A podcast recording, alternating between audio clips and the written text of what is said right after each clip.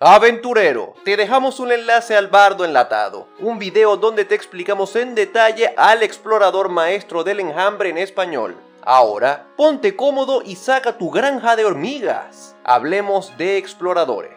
Vamos a ver qué es primero un explorador maestro del enjambre. Partiendo del ejemplo de la granja de hormigas, este explorador era ese nerdito que le hacían bullying en la escuela, se molestó y le lanzó las hormigas al bully y resultó que el bully tuvo una reacción alérgica, murió y él dijo perfecto y siguió y siguió y siguió.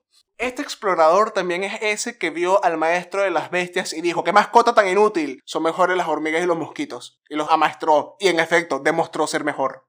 Este fue el explorador que dio tanta pena y tanta lástima que los mismos insectos dijeron, ay, hay que ayudarlo. Pero no, fue ya fuera de chiste. Me parece interesante este subclase porque es un estilo de batalla que se adapta a más o menos lo que es la conjuración, digamos, pero no tanto como que conjuras a otra persona, a otro ente al campo de batalla y lucha contigo, lucha contigo o sea, te sincronizas con él y puedes hacer cosas. Y eso me gusta bastante. Quieres ser ranger y quieres tener una nube de insectos que hacen daño por ti, sé feliz. Yo estoy más por el aspecto visual que el aspecto mecánico. Me gusta mucho el concepto de, oh sí, mira esa nube que viene. Oh Dios, es un enemigo. Este explorador es una de esas cosas que particularmente yo, yo no le veo mucho punto ni sentido, pero si tú eres esa persona en específico del mundo que te gusta Dungeons Dragons, te gustan los insectos, te gustan los exploradores y de alguna forma cumples todas estas características, esta es la subclase para ti, así que, bueno, está bien que exista.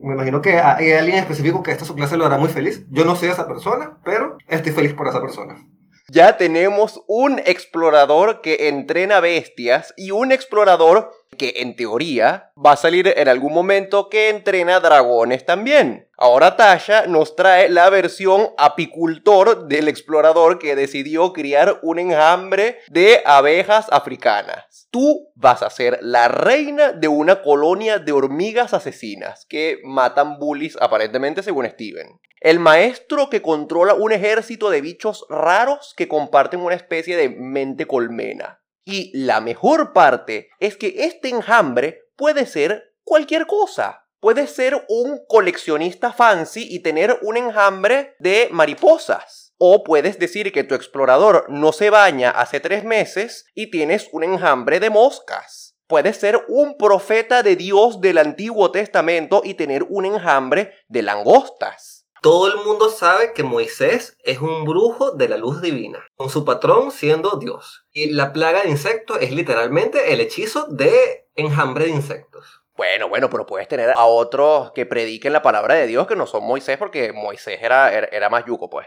O puede ser también, ahora que lo mencionas, el tipo de episodio de Coraje el perro cobarde, que era una cosa horrible que decía, devuelvan la tablilla.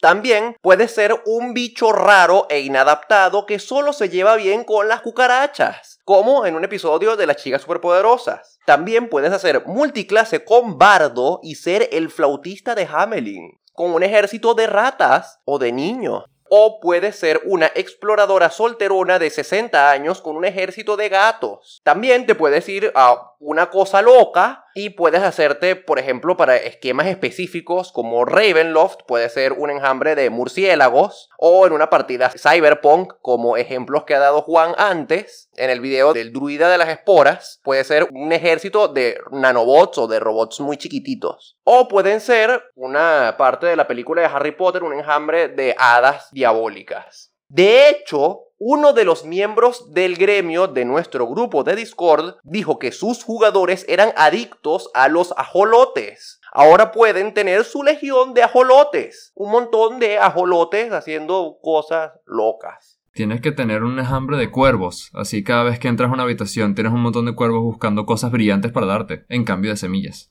Yo tendría un ejército de tuqueques. Lo único que no me gusta mucho es que tu enjambre según el libro, más que animales de carne y hueso son espíritus del bosque que toman la forma de animalitos y bichos raros. Pero para mí son tus mascotitas y así es como yo, yo lo aplicaría. Me hago a mi explorador como Blancanieves. Por otro lado, me encanta que el libro te incentiva a reimaginar tus conjuros para adaptarlos a tu flavor como maestro del enjambre. Cuando usas el conjuro forma gaseosa, te puedes convertir en un enjambre de murciélagos como Drácula. Mano de mago puede ser que tus hormiguitas van y te traen tus pantuflas. Y ojo arcano puedes verlo como que tus ajolotes van y espían a la gente por ti. ¿Qué rol dirías que tiene un explorador maestro del enjambre en un grupo de aventureros a nivel mecánico? Tienes una forma interesante de tener como un espía, por así decirlo. Si tienes un explorador que se enfoque en un ambiente urbano, puedes divertirte con la idea de que hay insectos por toda la ciudad dándole información a cada rato. Es, creo que eso no es una mecánica como tal, pero sería divertido explorar esa idea. Y bueno, mecánicamente tienes un combatiente bastante capaz bastante defendible gracias a la nube de insectos que lo rodea y con buen alcance de daño, si me preguntas a mí. A mí me gusta porque en batalla te da un poquito de daño extra que está bien para ser ranger. Y tienes otras opciones como son mover al enemigo, tumbar al enemigo o poder alejarte del enemigo, hacer tener un movimiento extra que es nada más de forma horizontal. Y aunque no es mucho, tú, puedes estar justo al borde de un precipicio y nada, quieres llegar al otro lado, golpeas y tu swan te, te, mueve cinco pies. Pudieras saltar, sí, pero, pero no. Tienes punto extra porque tu enjambre de hormigas, de cosas raras, te lleva flotando por encima del vacío. Y esa idea que tiene toda esta nube de familiares, pudiese extenderla un poco más a la forma de, de, lo que es el espionaje con ojo arcano, que yo lo uso de esta manera. Si estoy en una ciudad o en un lugar donde la vista aérea sea buena, el ojo arcano lo puedes poner en el cielo, o así lo tengo entendido. Así que puedes decir que en vez de tener un ojo en el cielo, es que tienes muchas hormiguitas o muchos insectos cositos regados por toda la ciudad que te dicen cosas yo quiero contar que este explorador es el ejemplo más puro de lo que es un explorador en quinta edición. Hace de todo, pero no es bueno en nada. Tiene un poquito de daño extra, pero no es tan bueno como los otros exploradores que tienen más habilidades enfocadas en daño, o como las clases que son específicamente para hacer daño. Tiene un poco de movilidad extra con la habilidad de volar usando la nube de, insectos que te levita, pero otros exploradores tienen mejores opciones de movilidad, como el explorador de las hadas. Tienes un poquito de soporte con la habilidad de mover a tu enemigo o tumbar a tu enemigo al piso, pero de nuevo hay otros exploradores que tienen habilidades más enfocadas a soporte y hay otras clases que están más enfocadas a soporte. Y de todo esto, la habilidad que más me parece, que me parece un poquito más resaltante es la de que puedes transformar en un enjambre de insectos para evitar daño y te das resistencia a un daño de un ataque que es cuando recibes un ataque. Y luego que lo hace, te puedes teletransportar a 30 pies. Esa habilidad es muy muy buena porque es resistencia y además movilidad al mismo tiempo. Aunque está limitada tu proficiencia, para nivel 15 tu proficiencia es bastante alta, así la que la puedes usar varias veces durante un día. Pero en general esto es, es un todero. Hace de todo, pero no está enfocado en nada en específico.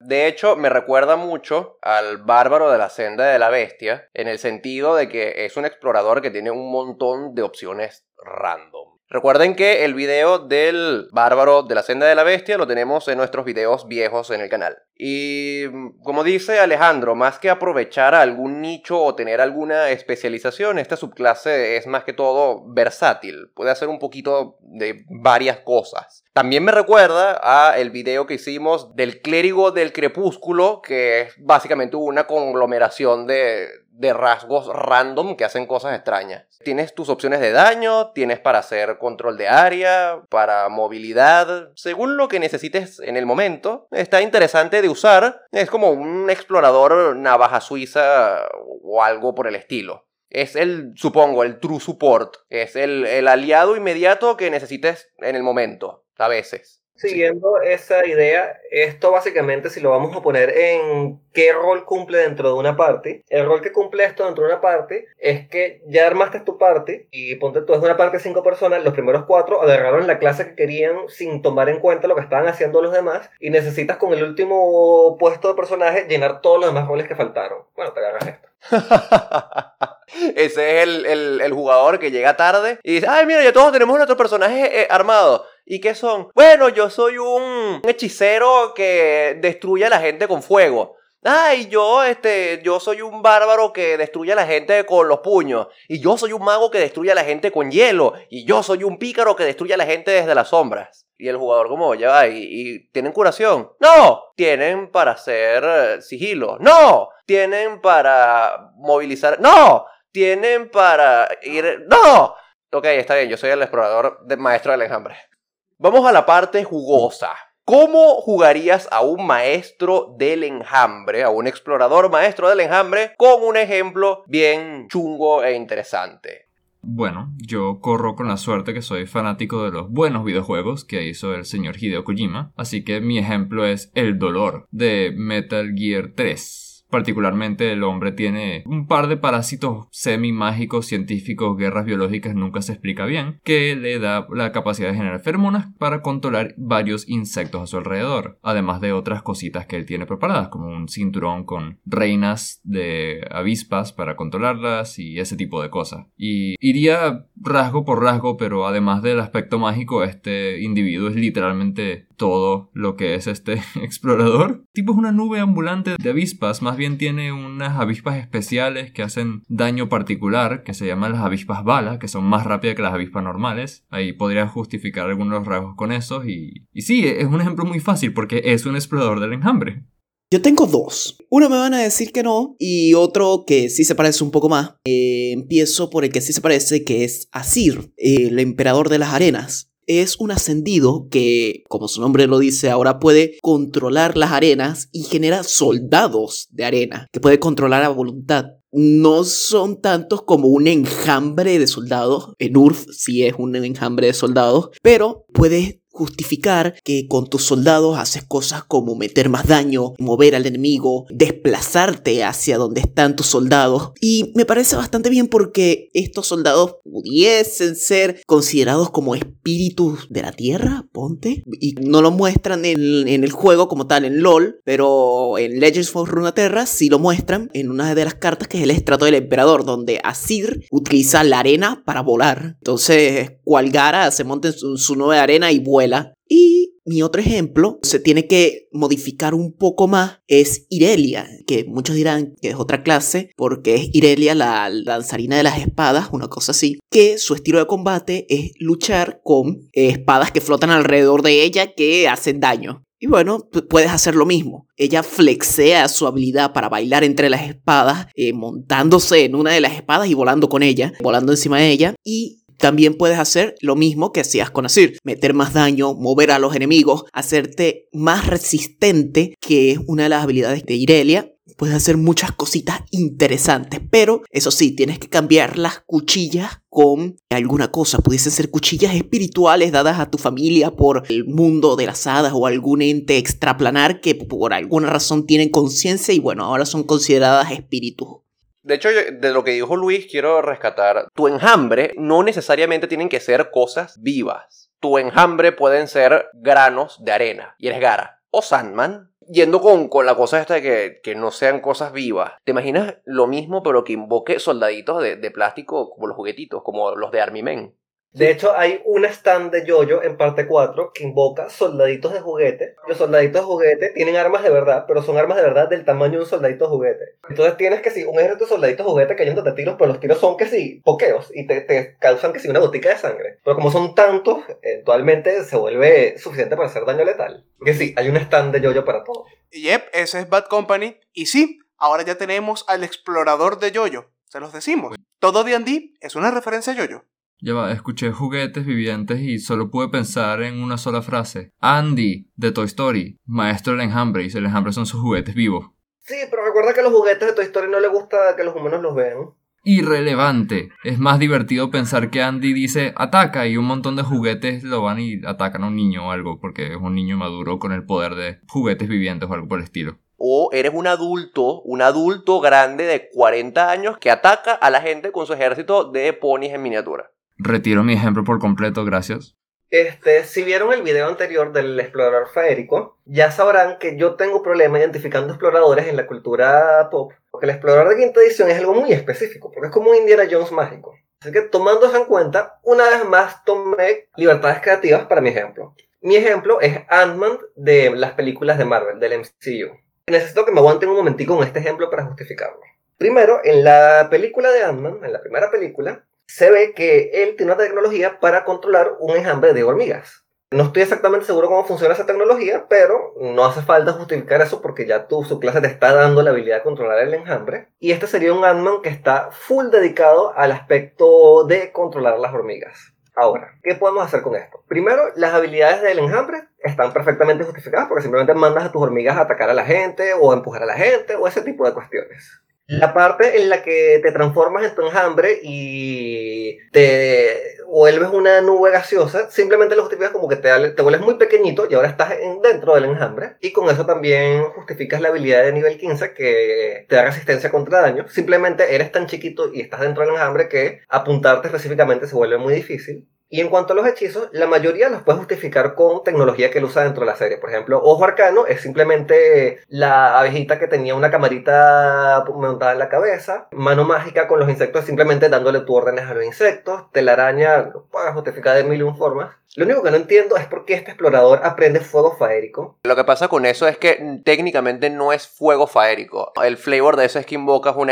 un enjambre de luciérnagas. Es válido, es válido. Y lo bueno es que si te haces a Ant-Man como explorador del enjambre, tienes una tarea muy, muy, muy interesante. De hecho, quiero que dejes tus comentarios respecto a esto, que es cómo justificarías los hechizos explorador que tomas usando tecnología del NCU y las arañitas y los insecticos que usa Ant-Man en las películas. Y aprovechando también, déjanos en los comentarios cómo harías que tu explorador, porque hay más formas que con el conjuro, cómo harías que tu explorador del maestro del enjambre pueda hacerse grande y chiquito para mi ejemplo, yo me mantengo en los terrenos de Marvel. Yo les voy a hablar de un personaje que bastante conocido, bastante cómico, aunque no ha aparecido en las películas. Yo les voy a hablar de la chica ardilla. Literal, todo lo haces con tus ardillas. Tu forma gaseosa, al igual que tu dispersión en el enjambre, es que te disuelves en ardillas. Telaraña es una red hecha a patitas por tus ardillas. Ojo arcano es la red de chismes que compartes con tus ardillas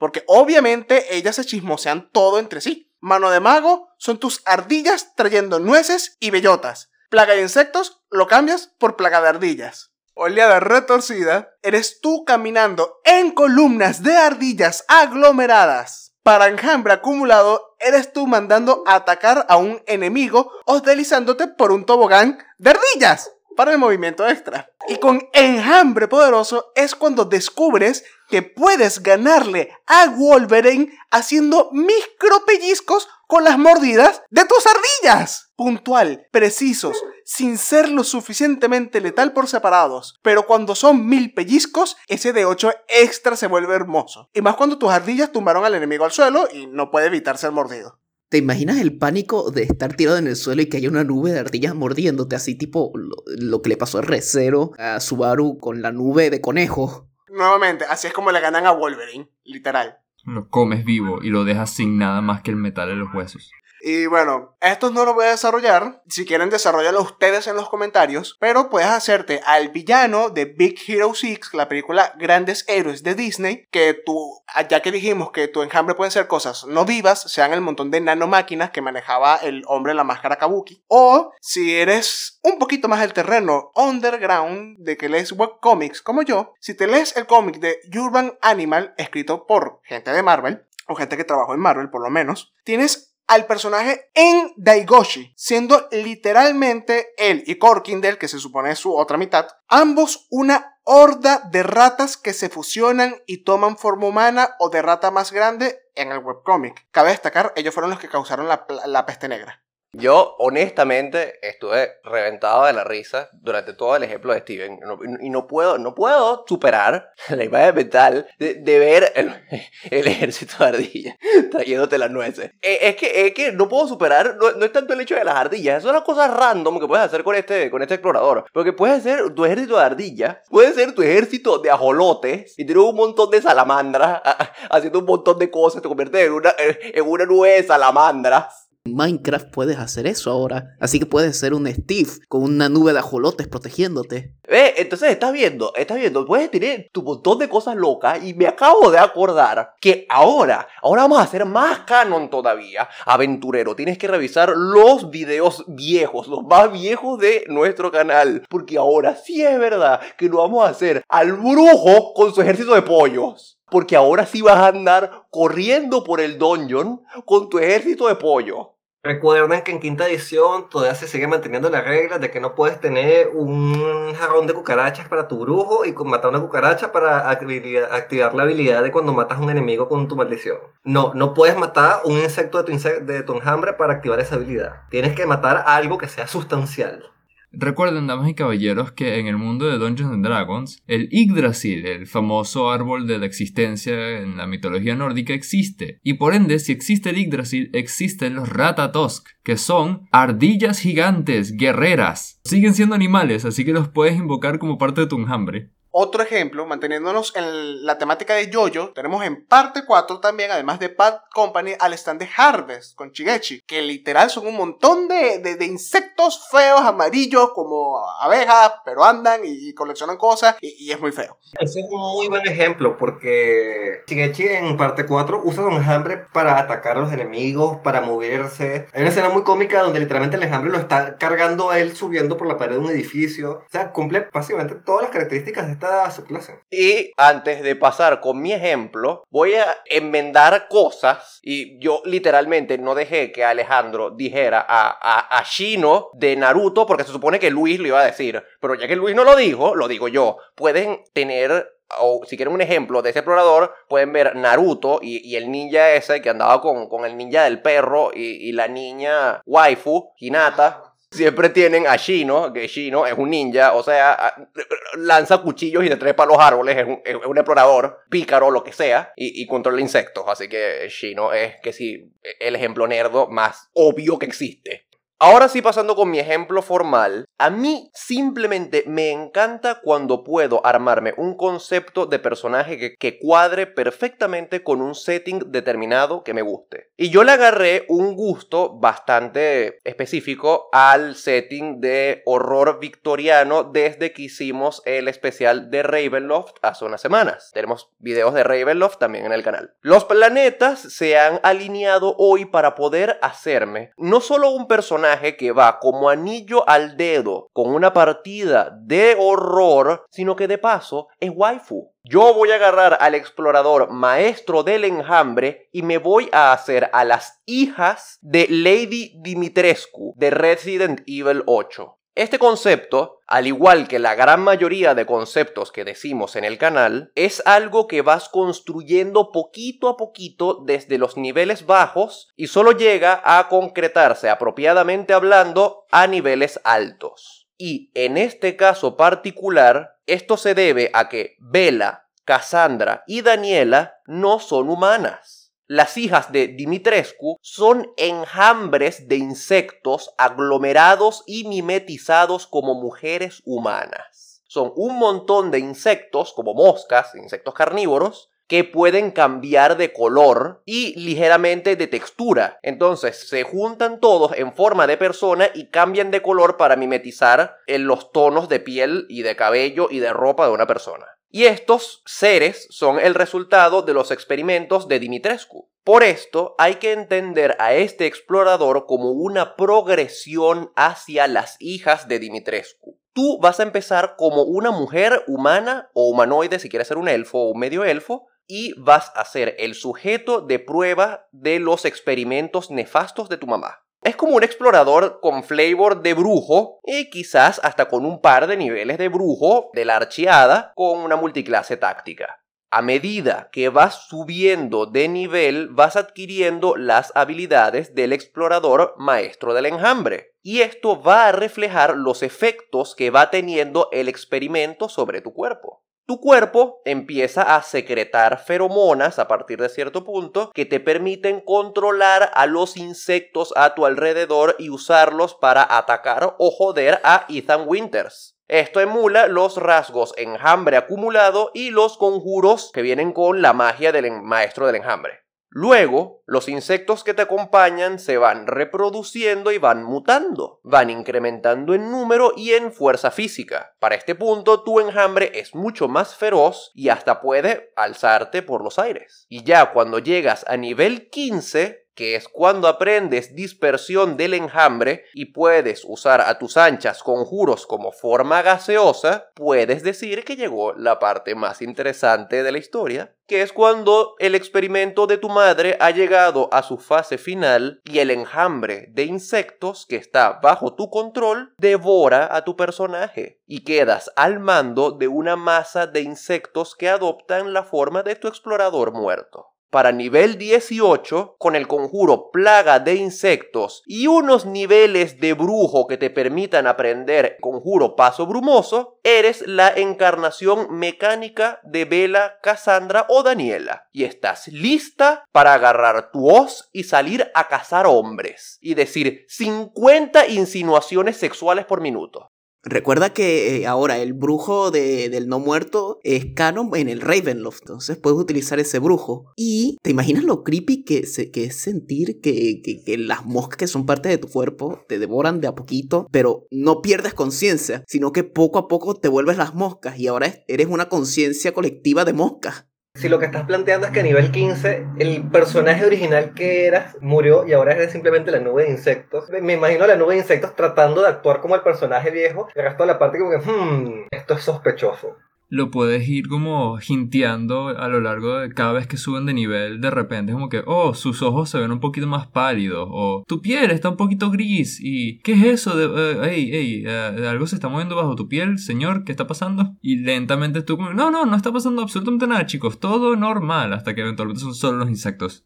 Es un concepto que me gusta mucho porque siento que una parte que no es muy apreciada de Dungeons and Dragons es lo que es la progresión de personaje. De hecho, Víctor y yo chocamos mucho porque Víctor siente que la parte de subir de nivel dentro de un Dragons es como una de las mecánicas un poquito más min-maxeras, por así decirlo, mientras que yo siento que el subir de nivel lo puedes usar para mostrar el crecimiento de tu personaje. Y esta idea de que tu personaje va cambiando hasta el punto de que dejó de ser humano, murió y ahora es una nube de insectos y estás expresando eso mecánicamente a través de subir de nivel y agarrando dotes nuevos, me parece muy muy interesante para un, un concepto por una partida larga. Puedes decir que la infestación se empezó a tomar control la primera vez que tu personaje llegó a 0 HP y a partir de ahí es que se notan los cambios.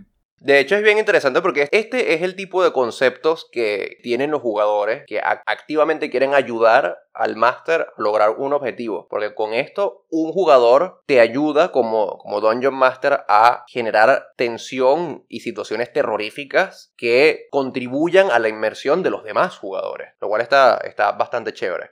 Y tú, aventurero que me estás escuchando, perdón por mandarte tanta tarea, pero tú sabes cómo son las cosas mitad de semestre, vienen los exámenes y es muy importante estar al tanto de todo. Así que después de que respondas todas nuestras preguntas y veas todos esos otros videos, va a los comentarios y dinos qué piensas sobre esta nueva estrategia. O ve al Discord a quejarte personalmente con nosotros porque no te pusimos la nota que querías. Si eres como Luis, estarás contento de no tener que saber más de exploradores y poder regresar a las clases edgy de anime mecánicamente optimizadas. ¿Y qué podría ser más perfecto para esto que la clase que ha perfeccionado el arte de ser edgy? El pícaro. Comenzando por el arquetipo más darks que existe en Dungeons Dragons, el pícaro que se alimenta de la muerte de sus enemigos caídos. Prepara tu hoja de personaje con el trasfondo de huérfano predeterminado, las 16 páginas de la historia trágica de tu personaje y tu libro de respuestas sarcásticas. Te aseguro que después de ver el video tendrás al compañero perfecto para el paladín de la venganza y el mago necromante. Comparte el video con tus amigos, pero, pero no les digas nada. Tú solamente les pasas el video desde una esquina oscura con los brazos cruzados y mirándolos con desprecio. En la descripción también te dejamos unos enlaces para otros canales muy buenos con contenido geek en español y videos que puedes usar para despertar tu imaginación aventurera y crear personajes memorables. Nos vemos en el siguiente video. Ya, necesitamos otro call to action. Porque si nos ponemos a pensar en este, yo creo que este video que le hemos mandado más tarea a la audiencia de todos los videos recientes. Porque lo mandamos a ver como cuatro videos viejos. Y aparte los mandamos a hacer comentarios en diferentes puntos del video. En el Discord vamos a hacer otro examen. No, ellos no tenían que saber eso, era una sorpresa, ok. La sorpresa era un quiz que ya raspaste antes de rendir.